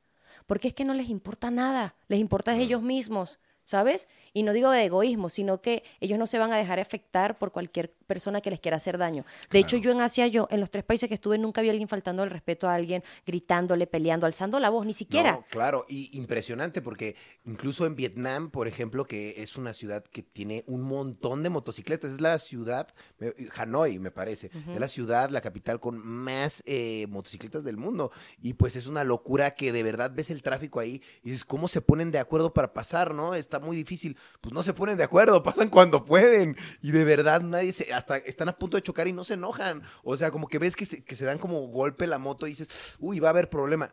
No, se pro- no, no hay problema, No, o sea, nadie, casi nadie. chocan, pero no hay problema. Ya saben que pues, están intentando pasar y ya no, está- no se enfrascan en buscar Sí. un conflicto, en pelear. Es muy interesante, ¿eh? Incluso Sí, empezamos son ya. muy lindos. Yo empecé ya a diferenciar estando allá, como decía, mira, pues es que eh, aquí estos son de Tailandia porque son más morenitos, a estos que no, que, que son de otra región porque mira, son más blancos, estos son más amarillitos que mira que son de China, y es como, wow, sí se ven las diferencias, pero Sí. nada más cuando estás allá, ¿no? Sí, sí, sí. Está muy curioso eso. Pero qué, qué bonito de verdad la, la- la energía de la gente, ¿no? Y tuvimos la oportunidad de platicar con un monje budista, ¿no? Sí. Que, qué bendiciones o no. Estuvo muy bonito porque nos enseñó muchas cosas, ¿no? Sí. A pesar de que, pues, hablamos con él en inglés, ¿no? Y pues mi inglés, la verdad, para serles muy honesto, pues no es muy bueno. Sí le pude entender casi todo porque también su inglés es, pues, un inglés más pues, pues es una persona, un monje que habla muchos idiomas, ¿no? Pero su inglés es muy, muy así como muy perfecto de decir, ¿no? Entonces sí se le entendía muy bien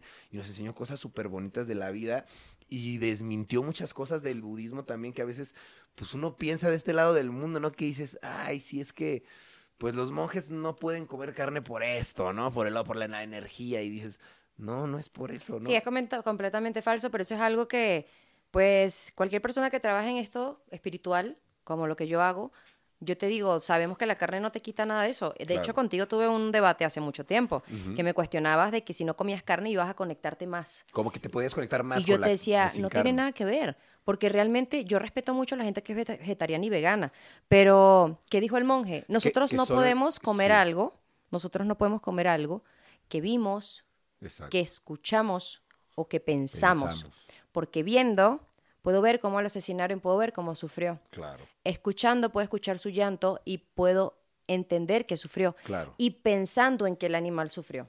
Pero ellos tienen 10 carnes permitidas que sí pueden comer, solamente que pues él dijo, la mayoría no la comemos porque siempre está en nuestra mente Claro. el sufrimiento del El animal. sentir, y sí. por eso no lo hacemos. Si fue un animal que murió natural o de alguna otra manera, porque existen mil maneras, sí lo pueden Sí lo comer. pueden comer, y pues exacto. aquí hay mucha gente que dice, no, si comes carne, no te vas a conectar. Claro. Y no tiene nada que ver. De hecho, en la ayahuasca pasa eso. Hay gente que dice, no comas carne porque no te vas a conectar. Y no tiene nada que ver. tiene nada que Realmente ver. es que la carne tiene unos componentes, unas proteínas que con el DMT hacen una reacción que hace que tú no puedas, pues más bien que no puedas, no, que te conectes con cosas más maquiavélicas. Claro, Igual el alcohol, el sexo, todo eso está prohibido fuerte. para la ayahuasca, es por eso. Igual pasa con la carne. O sea, bien Claro. los vegetarianos y los veganos, los respeto mucho, qué bonito, que ojalá yo también lo lograra algún día, porque sí tengo ganas de hacerlo, pero si comes carne no tiene ningún problema, te puedes seguir conectando, no tiene Claro. absolutamente nada que ver. El mundo se creó y nadie dijo que esto estaba prohibido, de hecho el tigre es inocente y el tigre va y se come la cebra cuando tiene hambre y no por eso es una, un mal ser. Claro. Ahora, sin la embargo- explotación y todas esas mamás que hacemos sí está mal, o sea... Sin embargo, él sí dijo que de preferencia él prefería no, por ejemplo, no cenar o no comer. Hasta las porque cinco de si la no- tarde comen los monjes. Porque si no, no puedes en la meditación llegar con tus rezos. Entonces, No, no, dijo fue que no se podían concentrar porque están haciendo digestión. digestión, Y exacto. cuando tú necesitas meditar, necesitas tener la mente Todo en al blanco. 100. O sea, literalmente en blanco no es solo que estés sentado, sino que tu organismo no esté No esté trabajando, trabajando, nada. exacto. Ni tus intestinos, ni tu estómago, para que toda la energía se vaya a tu cerebro y te puedas conectar más en las Claro. Eso es lo que hace porque ellos no duermen, ellos meditan toda la noche. Sí, exacto. Entonces, Obviamente estás dormido, nosotros sí. lo logramos. Bueno, yo logré meditar despierta, así, de que dormir meditando. De que estoy meditando y me dormí y estoy en un viaje y regreso y ya estás otra vez en tu cuerpo, pues. Claro, Pero sí, muy interesante eso de los monjes. claro. La verdad. Ahora, algo que sí estuvo polémico, que, que, que también nos pasó allá, ¿qué tal Harlem Park en Vietnam? ¿Cómo Halong Bay. Harlem Bay. Halong. Halong. Halong. Pero se llama Harlem Park, algo, ¿no? No, ¿O no? Halong. Bay. Halong Bay. Bueno, ¿qué tal? Bueno, ¿qué es lo que Harlem Park. Bueno, Harlem Park. Harlem- Bueno. Pensé que era una persona, dije, ¿quién es ¿Y ese quién es? Park. Bay. no, Bay. ¿Qué tal? Que es una de las bellezas naturales Una de las siete maravillas del mundo natural actual. y sin embargo nos decepcionó de una forma terrible, ¿no? Sí. ¿Por qué no decirlo? Hay que decirlo. O sea, la verdad, o sea, estaba súper contaminado. La verdad era el día del cumpleaños de Grecia, justamente, ¿no? Y pues decidimos ir ahí porque Quería pues, el mar. nos recomendaron que pues ahí había agua calientita, mar, como para ir a meterte a nadar, ¿no? Entonces obviamente fuimos con esa idea, pero pues la verdad sí es una belleza natural, sí se lo doy porque sí lo reconocemos, está muy bello, pero lo tienen hecho una porquería. La verdad, ¿eh? O sea, tengo que ser muy honesto. Yo no he subido, no lo he subido. no he subido ese video, pero hizo un video Es que me- me- recopilación de cómo tienen el lugar. Y la verdad, qué pena, Sí. lo siento mucho, pero sí estaba muy sucio. Y le preguntamos a los guías y los guías nos decían, es que hay una ciudad que está aquí al lado, que es de ellos, pero que pues son sucios, son cochinos. Y es como, pues güey, no puedes descuidar así una belleza natural así, ¿no? Y luego al mismo tiempo decían, es que también China está al lado, ¿no? Y puede venir la basura de China. Y es culpa como, de todos. Es culpa de todos. Es culpa de todos. El turista. Y ¿no? más de echarle la culpa a alguien es, llévate tu mierda. Claro. Agarra tu bolsa y llévate tu vaina. ¿Por qué tienes que contaminar el mar? ¿Por qué no puedes agarrar y tomarte tu bebida y meterla en una bolsa y llevarte tu pinche basura? Claro. ¿Cuál- o sea, ¿cuál es el problema? Así como la tiras, agarra tu vaina y llévatela. Sí, a mí me 100%. indigna porque yo vivo, yo vengo del mar, yo nací en, en Venezuela y eso es mar por todos lados y trabajé mucho, mucho tiempo recogiendo basura, o sea, que no hice, Dios mío, y ver eso en una de las maravillas del mundo Claro. natural actual, o sea, estamos hablando que Halong Bay es increíble desde bonito. el barco. Pero cuando te bajas en una isla, la orilla está llena de bolsas, de sillitas. En Vietnam hay unas sillitas porque como las calles son tan angostas, los restaurantes tienen solo sillitas de, Sí, de como de preescolar, así banquitos, chiquitos. Y había así hechos corales en el mar, así tirados. Yo decía, verga. Y basura. Y veía como los turistas hacían mi cara. ¡Pum! Y yo decía, o sea, no puedo ponerme a pelear, aparte no era mi país, pero sí te digo sí, no. que qué una- triste. sí, eso es una lástima. Qué triste porque no mames, o sea, no se ve como la foto, no se engañen. No, no, no vale la pena ir allá. Y está chimbo que lo diga porque en ese momento yo hice un video, a mí me gusta descargar mis giras haciendo videos y hice un video bien bonito, o sea, no es como un video tirando mierda, no, nada que ver, hablé súper bien, pero hice un video para hacer conciencia de esto y de que de verdad te lleves tu basura de la playa. Pero en ese momento lo quería subir y ya después como que, no sé, no. Ahí, ahí lo tengo porque está bien bonito, en algún momento lo subo, pero sí les digo que nada que ver como las fotos cuando llegas, el agua está obscura, hay manchas de aceite flotando, hay un chingo de barcos, de buques como si fueran de petróleo así sacando cosas, eh, los turistas tiran demasiada basura. No, la verdad, para mí no hubiese ido para allá. Si hubiese Sí, sabido que está así, no hubiese ido. Digo, Ahora Phuket sí me gustaba. Claro que es ahí donde iba a pasar a continuación. Digo, en el mismo viaje tuvimos la oportunidad de conocer Phuket, que por cierto cabe mencionar que es legal la marihuana en Tailandia. Muchos no lo sabrían, ¿no? Yo no lo sabía. Y cuando llegué ahí me sorprendí de que, pues eso no sé, no, no, no lo sabes de este lado del mundo, ¿no? no Y de hecho es relativamente reciente, ¿no? Fue en junio de- del año Sí, pasado la junio del aprobaron. año pasado que aprobaron la legalización de la marihuana. allá. allá, ¿no? Entonces sí, Sí. dije, wow, ya es legal de este lado del mundo, ¿no? También, y es legal en varios países, y pues eso me hace preguntarme, wow, o sea, qué padre, ¿cuándo va a ser legal en México, no? Y tú qué opinas? ¿Cuándo crees que sea legal en México? ¿Qué hacemos con la marihuana? ¿Qué hacemos al respecto, amor? ¿Sabes qué voy a decir? Unas palabras que dijo Bob Marley una vez. La marihuana es una planta. Es un ser vivo que viene de la naturaleza. Claro. Ya. Y las plantas son hierbas. Las plantas son hierbas que son medicinales para nosotros. Sí. Hay que hacer uso responsable de la marihuana, consumo responsable. Tampoco vas a estar fumando todo el día para estar todo gafo y pues que no rindas en tus actividades. Pero yo, por ejemplo, yo fumo. Toda la gente lo sabe, no es secreto. Obviamente Sí. no puedo sacarlo todo el tiempo porque, bueno, uno trabaja también y hay que respetar las leyes de cada país, ¿no? Claro. Pero pues yo lo uso de manera medicinal. A mí la marihuana, yo ahorita estoy súper en marihuana y yo no me veo mal. No estoy hablando mal, no estoy diciendo cosas incoherentes, sigo siendo una persona cuerda e inteligente. Simplemente tengo un consumo responsable, me encanta lo que hace Claro. mí, me da paz, me da calma, me da creatividad, puedo hablar en este podcast, me eché un globo así de marihuana antes de, de venir al podcast para poder estar de esta manera como me Sí, siento. relajada. Ahora, hay personas que la usan como Morgan Freeman, mi actor favorito. Morgan Freeman fuma marihuana porque tiene fibromialgia. Mi mejor amiga tiene fibromialgia y es lo único que le calma los do- dolores. Y así sucesivamente. ¿Cuándo la van a legalizar en México? No lo ¿Quién sé. sabe, no? no puedo decir nada. Tengo una marca de CBD, la tuve que paralizar porque no tengo permisos aquí en este país y pues tengo que esperar. Pero pues yo creo que eso acabaría con muchísimas cosas, subiría mucho el turismo. Yo siento que es cuestión de que cada país pase por su proceso de entendimiento, porque tampoco puedes venir y, en, por lo menos mi, mi abuela, que en paz descanse. Mi abuela cuando vino para acá fumó marihuana conmigo. Sí. que Sí, toda sí, la vida mi abuela me peleó eso, peleó eso con mi papá y conmigo y era de, pues tampoco es como que estamos fumando en una acera en la calle como unos locos. Exacto. sí. Cero, por ahí no va, no, no satanicen de esta manera la marihuana. La marihuana es una planta hermosa que lo único que hace es relajarte y calmar muchísimas cosas, cada quien lo que, lo que la quiere usar. Hay gente que la usa Claro. para dormir, hay gente que la usa para comer, hay gente que la usa de manera medicinal. La marihuana tiene demasiados componentes muy beneficiosos para la piel, para el cuerpo, para el cabello, para el organismo, para el cáncer, para un montón de cosas Sí. que no está comprobado todavía. Obviamente a las farmacéuticas no les conviene comprobar Claro. nada porque se les va la chamba. La marihuana cura demasiadas cosas y hay doctores que lo saben. Sí necesitamos la medicina tradicional, pero también la natural es muy importante y la marihuana ha pasado niveles de cosas que la gente no lo puede creer y por eso es no, es, no están preparados. Claro. Y también pasan muchísimas otras cosas con eso, ¿no? Legalmente, el gobierno, quién sabe qué. Yo en eso la verdad no me meto. Espero que un día lo legalicen. Claro. Porque para mí la marihuana es especial. Yo le tengo amor a las plantas. Y así como le tengo amor a cada planta que, que, que tengo en mi casa, cada vez que me fumo un porro o cada vez que fumo de mi volcán o lo que sea que fume, yo le agradezco a esa planta. Y eso lo aprendí en la ayahuasca. Porque sí sé que tiene poder decir gracias y porque yo vi mis plantas como bueno, eso no lo dijimos, ¿no? En la ayahuasca. Yo vi como cuando yo fui a la ayahuasca yo tenía mis cuarzos y mis plantas aquí, llevé ruda, un poco de hierbas. Y yo cuando estaba en la sustancia yo veía como mis piedras me hablaban y salía una energía de mis piedras, de cada una de ellas, y veía como mis plantas me, me veían y también salía una energía. Y yo decía, sí, están vivas. Claro. Y por eso a veces me contradigo con lo del veganismo, ¿no? Porque dices, ah, yo soy vegetariano porque no le quiero hacer daño a los animales. Pero las plantas también son seres vivos, solamente que no lo estás viendo porque no estamos preparados para ver eso. Entonces yo siento que la marihuana en algún momento que se entienda en todos los países del mundo, estaría padre que sea legal, el consumo responsable.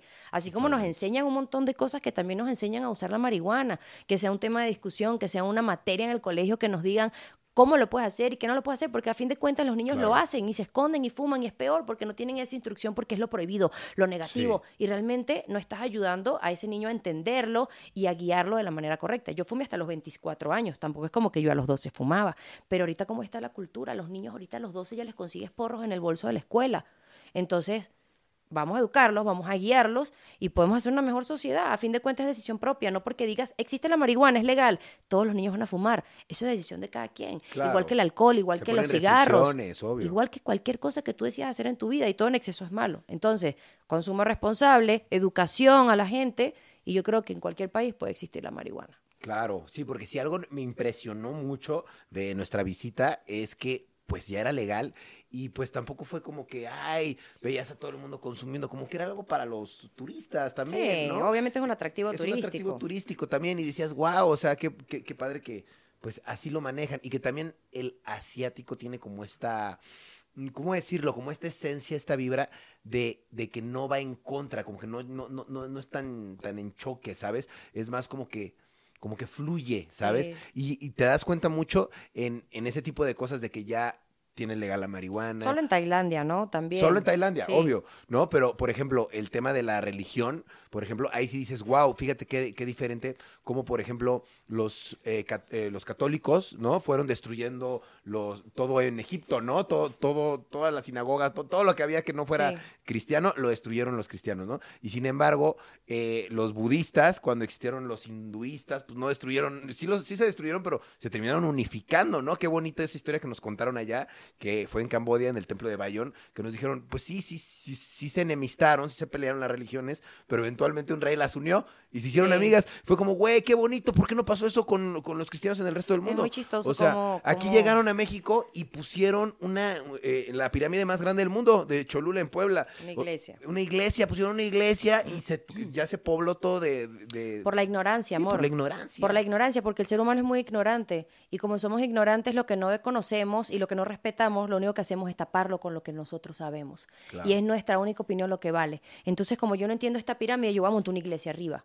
Claro. Espérate, ni Jesús, ni Buda, ni Mahoma vinieron aquí a decir que mataran a las otras personas de las religiones o que destruyeran los templos. Ellos vinieron aquí a enseñar el amor. Y nosotros fuimos los locos que lo... lo, Le un negocio de y, todo, No, y un negocio es... Si tú no eres cristiano, te mato. Y, si, y así era la guerra. La, la serie Vikingo es muy buena, la recomiendo. Realmente cómo se extinguió la cultura nórdica.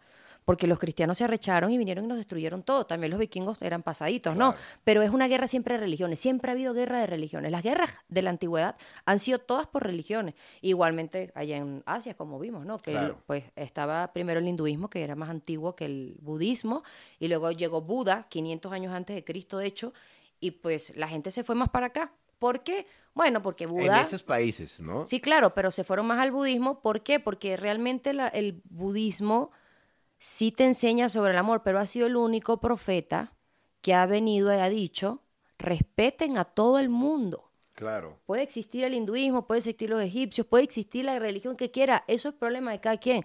Yo les voy a enseñar lo que a mí me enseñó a no sufrir. Y si ustedes lo quieren utilizar, utilícenlo. Eso es lo que a mí me gusta del budismo, ¿no? Y lo que yo veo que les gustó a ellos. Claro. Que ya dejaron de estar prendiéndole una vela todo el tiempo a un santo. ¿Por Sí. qué le tengo que prender una vela a un santo? Ah, pues no lo sé por creencias, a lo mejor. Pero ¿no? ya Por- eso, pedir. pero qué loco, amor, que ese ser lo entendió sin ayahuasca. Sí, claro. Yo lo entendí en mi ayahuasca. Yo estaba pegada a muchas entidades y muchos espíritus de la naturaleza y cosas de mi país, ¿no? Pero de, de repente la ayahuasca, yo me acuerdo de mi ayahuasca que yo pregunté, ¿quién es Dios? Así, al poco de plantas que veía hablándome, ¿quién es Dios? Y me dijeron así, tú eres Dios. Claro. Punto y final. Y no necesitaron explicármelo para entender que, verga, sí soy yo Dios. Yo no necesito nada ni nadie que yo rezar y prender una vela para que algo se me dé. Necesito yo manifestarlo y creérmelo y confiar en mí y tener esa seguridad de que lo voy a lograr y eso atrae porque es energía. Y agradecerle al universo y agradecerle a mi cuerpo por todo lo que estoy teniendo. Y cada vez que dices gracias y cada vez que vas con una mejor intención, el universo te va a responder con una buena Claro. intención. Y cuando sacas pensamientos negativos de tu vida, el universo te da ahora pensamientos positivos. Eso ya lo entendía Buda. Claro. Buda ya sabía que tú eras Dios y que nada más necesitabas de ti, de tus pensamientos y de tu fuerza para superar cualquier cosa que te pasara y para ser feliz. Claro. Eso está muy verga de los asiáticos. Claro, no, La a- verdad. pa- pa- la- definitivamente. Y creo que lo más bonito, por lo que mucha gente allá en Cambodia era hinduista y se cambió al budismo, y creo que es lo más bonito, a mi gusto, de lo que enseñaba Buda, es el cómo ser feliz, ¿no? Claro. Que es muy sencillo porque... ¿Cómo no sufrir? Cómo no sufrir, exacto, y cómo llegar a ser feliz, porque creo que erróneamente en esta parte del mundo vivimos eh, pues en este consumismo, ¿no? Que viene de Estados Unidos un poquito, ¿no? En esta necesidad de querer tener más cosas materiales, en que si no tengo el la última consola o la última computadora o el último iPhone, no soy feliz, no soy feliz y no llega a eso, ¿no? Entonces estamos en ese consumismo y todo el tiempo estamos pensando en tener más, tener más, tener más. Y la verdad es que nunca te detienes a ser feliz con lo que tienes, ¿no? Y eso a mí me encanta del budismo, que es como, ¿por qué estás buscando tener más? ¿Por qué no te detienes y dices, a ver, lo que ya tengo lo disfruto y lo demás, pues que vaya llegando solo, ¿no? Y que, Exacto. que a veces se puede confundir un poco con esta falta de, de hambre o de ganas de querer hacer las cosas, ¿no? Pero la verdad, todos se pueden superar, ¿no? Y todos lo pueden lograr, pero cada quien a su ritmo y siendo su propia competencia, sin estar viendo a los demás, ¿sabes? Sin querer aparentar. sin querer aparentar, sin querer ser más que el otro, ¿no? Tú siendo tu propio, tu propio, eh, a tu ritmo, ¿sabes? Y alcanzándote cada vez siendo más, mejor persona. Y eso me encantó de, de la filosofía budista de sé feliz con lo que tienes y ya no necesitas Sí. más, de verdad. Y De es hecho- como, wow, cierto. Sí reflexioné mucho en ese viaje porque me acuerdo que, que visitamos un centro comercial que era pura piratería, ¿te acuerdas? ¿Te acuerdas? Eso estuvo súper loco. estaba lleno de Louis Vuitton, Gucci, pero las cosas más locas exactamente igual. De hecho, las Sí. marcas no están allí en Tailandia por eso. No es como, marcas, es como no un marcas. castigo que le tienen al país porque Sí. tienen demasiada piratería. Y yo veía la piratería y después de todo esto que Rayito acaba de decir que de verdad lo aprendí un chingo, me, me río. O sea, quiero que lo sepan, o sea, yo me río de todas las personas que quieren presumir que tienen algo de marca. Y perdónenme que aquí no entra la frase, la que tiene, tiene, la que no puede, critica. No, no, no, no. De verdad que estúpidos somos cuando queremos comprar algo nada más para que vean el Gucci grande. Cómprate el Gucci porque te gusta, cómprate el Gucci porque es bueno, porque es una vaina buena y me va, y me va a durar y está bonito y me gusta este color. No te compras el Gucci para ponértelo y que te vean. Y eso lo veo en la piratería. Usted no Sí. tiene idea cómo estaba lleno ese centro comercial de piratería y la gente compraba. Y yo decía, qué tonta es la gente que está Puros comprando esto. Yo no tengo real para comprar el original, pero tampoco me voy a comprar algo pirata que no sirve, que se te baña una semana, pero que nada más lo estás comprando para que la gente crea que es real. Qué vacío estás en tu cabeza. Sí. Y hablo de toda la gente que anda pantallando, porque yo también lo hice, porque yo también me compré una camisa Prada y la quería sacar en mi videoclip, y qué pendejos somos cuando cantamos reggaetón y lo demás queremos aparentar los reales. Pero bueno, cada quien en su tema, pero realmente es necesario, es necesario. Yo cuánta gente de dinero no vi ahí en la piratería comprándole a las, mu- a las esposas. Claro. Y después tú crees, wow, la cartera Gucci, tonto, ni siquiera es real, la está comprando es para aparentar. Claro. Cómprate tu cartera porque te gusta. Yo tengo una Gucci, una. Y me encantó y me costó mil dólares y me la compré en París y dije, ay, Dios mío, no jodas, por fin me puedo poner mi cartera Gucci. Y es chiquita y ni se ve el Gucci. Y me la compré porque me gusta. No porque me la quiero poner para que vean que dice Gucci, eso es una estupidez. Claro. No compre piratería hacer eso. Es, es- de verdad, no me da risa. Imagínate, yo veo a alguien con piratería y a mí no me da risa. Como un amigo en estos días que nos dijo, ay, yo conozco el original, qué estúpidos. No lo compren si no lo pueden pagar. Ni siquiera es eso. Sí. A mí me da risa que pobrecito cómo está su mente y cómo está su alma, que nada más lo compró para que los demás le digan qué cool. Sí, no lo exacto. compró para él, lo compró para los demás. Exacto. Eso está horrible, güey. Y que pasa muchísimo, ¿no? Eso está horrible, güey. Siento que, que hay muchos niños fresas a- en México, ¿no? Wannabe, ¿no? Mujeres incluso también, ¿no? Que se compran las cosas y es como, se compran los tenis más caros, coleccionan los tenis, los sneakers más cool, los Sí. más caros, y ahí los tienen nada más para presumir, para que los demás le digan, ah, es que él tiene estos sneakers, No, es que él tiene esta ropa. ¿Y No, eh, ni qué? siquiera es eso. Es que, güey, qué vacío estás. Estás comprando cosas Claro. para que los demás la vean, no para ti. Te aseguro que compraste los Dior más caros solo para que la gente vea que los tienes, porque ni te gustan, Ni te, te ni te los vas a poner. Qué tonto eres. Soy coleccionista, soy coleccionista, a huevo. Yo colecciono cuarzos, piedras. Me encanta coleccionar piedras y me encanta coleccionar tenis, pero voy a coleccionar los que puedo pagar y los que me gusta como me quedan. Claro, exacto, no nada más el que es muy conocido. Bueno, también los coleccionistas, coleccionistas se respeta porque, Obvio. bueno, a- no se los ponen y Son los compran. Pero de verdad hay mucho de eso, hay mucho de me compro el Prada y me Para estoy aquí y salgo con las bolsas y es de, güey, qué triste, es- qué triste es tu vida. Ya sé que lo tienes, no hace falta que me lo muestres, yo veo y veo tus fotos y wow, qué chingón, se viste cool. Claro. Tiene el varo para comprarlo y le gusta como le queda y sí, de verdad, la ropa de marca es buenísima, eso te dura toda la vida, ¿no? Pero ahora la cosa está realmente, ¿la compraste para ti o para mí? Claro. regálamela, weón, y ya la veo mejor, ¿no? En vez de ponértela en una foto para que yo la vea y la envidie. Aparte, qué vacío estás, que lo que quieres es causar eso en la gente. Claro. Pero bueno, cada quien su peo.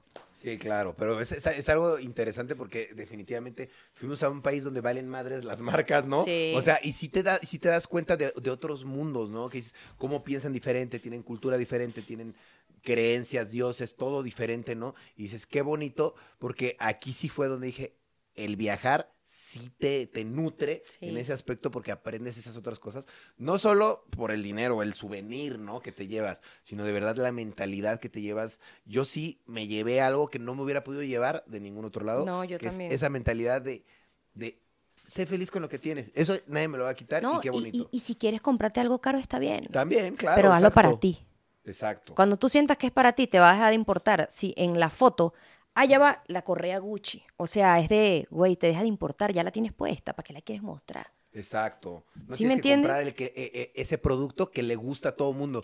Tienes que comprar el producto Que que te gusta a ti, así sea de ¿no? marca, gástate tus reales, pero que te guste a ti, exacto. Claro. Así es la vida. Así es la vida, pero fíjate que qué que, que feo que en esta parte del mundo siento que vivimos engañados en querer coleccionar o tener lo que quiere tener todo mundo, para de- de- decir, mira, tengo lo que todos quieren, ¿no? En vez de decir, no me importa que los demás sepan que tengo o no tengo, yo solo quiero tener lo que me hace ser feliz. Claro. Que a lo mejor puede ser nada, pero ese nada, pues qué importa que los demás, nadie te va a envidiar no tener nada, pero si No. con ese nada eres feliz, pues, Sí. ¿Qué más, no? Igualmente la moda es increíble. A mí me encanta la moda. Yo quiero ahorita abrir una línea de traje de baño y hacer Sí, cosas. sí. Pero ahora te digo, disfruta la moda para ti. claro. No, no estoy en contra de la moda, no estoy en contra que saquen cosas carísimas y desfiles, para nada, ¿no? Chingón. Yo también tengo mis cosas caras, pero para mí, no para la foto. o 100%. sea, así es. Oye, pues mira, eh, creo que definitivamente este año, dos- porque todo esto pasó en 2022, no hablemos ni siquiera de, de 2021, porque 2021, mierda. O sea, si les platicara 2021, sí fue un año muy difícil, la verdad, muy complicado, igual dos- 2020, años pandémicos, ¿no? Difíciles, pero sin embargo, este 2022 creo que fue un gran año, la pasamos muy bien, aprendimos muchas cosas, conocimos muchas cosas, todo esto lo hicimos y más, ¿no? Que, que ni platicamos muchos detalles de muchas cosas, Sí. pero de verdad No, que... sí, que- muchas cosas. Muchas cosas, de verdad que qué Muchos bonito. proyectos también. Muchos proyectos también. El retiro.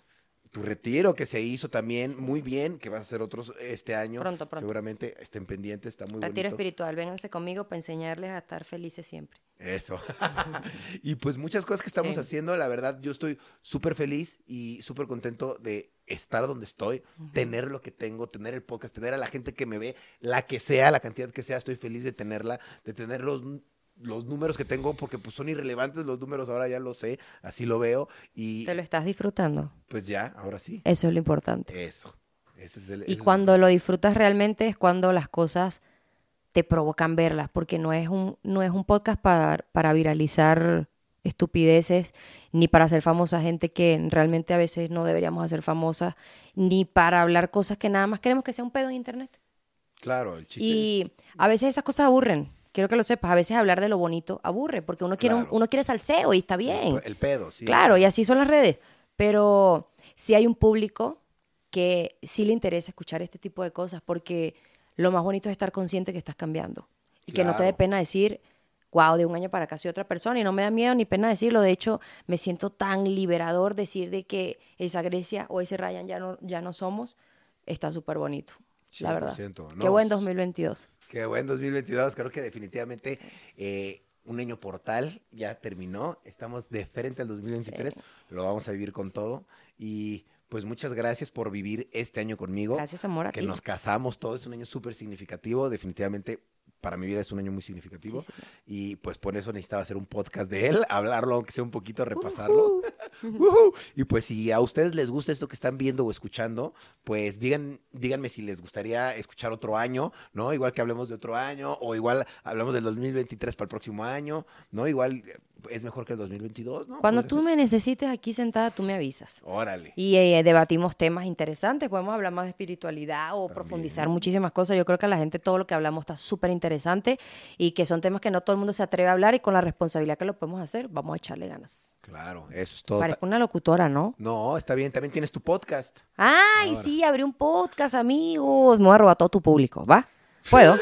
¿Puedo? ¿Puedo echarme aquí una propaganda? Puedes, Muy bien, amigos. Abrí un podcast que se llama Yo Conmigo. Es un podcast de cinco minutos nada más. No invito a nadie, no hay video, solo soy yo hablando y enseñándolos a meditar y a resolver situaciones cotidianas de tu vida. Listo. Eso Gracias. está- no, pero está súper chido, está bien. Ahí está, por si quieren aprender más, No, conectarse más. no, conéctense, mediten y vengan conmigo que les voy a tratar bien bonito. Eso es todo. Gracias. Eso es todo. Eh. Eh, pueden seguir a mi linda esposa Grecia como Grecia. En todas No mames, está hay un poco de cuentas que ya tengo, ¿eh? Pero bueno, síganme en todo. Yo hago de todo. Más de Cocino. Grecia, cocina- Mamá Grecia. Le cambié el nombre, ¿eh? Ya no es más de Grecia. Mi, mi Instagram de cocina se llama Mamá, Mamá Grecia. Grecia. Se va a hacer el nombre de mi restaurante pronto, Ahí amigo. está, manifiesta. Manifestadísimo ya. Eso es todo. Pues Chao, amigo, muchas gracias por invitarme, amor, te amo. gracias, amor. Te amo mucho, gracias por casarte Me encanta conmigo, lo que te has convertido. Eso, aquí andamos. Todavía me falta mi última evolución Pokémon, pero ya luego te cuento. Ahí vamos, ya estoy en la segunda, falta la tercera. Sí, ya estamos No hackeando el sistema y desbloqueando niveles casi, ¿no? Sí, ya, ya, ya estoy en Charmeleon. Dame un chance de pasar el Charizard. Ah. ahí voy, ahí voy. Bueno, amigos, los quiero mucho. Gracias por estar viendo o escuchando Rayos X. Eh, sigan ahora la señorita Grecia, señora Hoffman, Grecia. Todavía no he parido. sus redes sociales. No he tenido hijos todavía, espérate. No Ya, señorita. Pero, pero cuídense. Gracias por estar viendo o escuchando Rayos X. Cambio Chao. y fuera. Gracias. 100 episodios. Bye. ¡Vámonos! ¡Uh! Hola, yo soy Karen Ferreira. Y yo, Alex Goncalves. Y los queremos invitar a escuchar Mañanitas. Todos los martes y viernes tenemos un nuevo episodio con noticias, divertidos invitados y la interacción de nuestra audiencia. Disponible en plataformas de audio.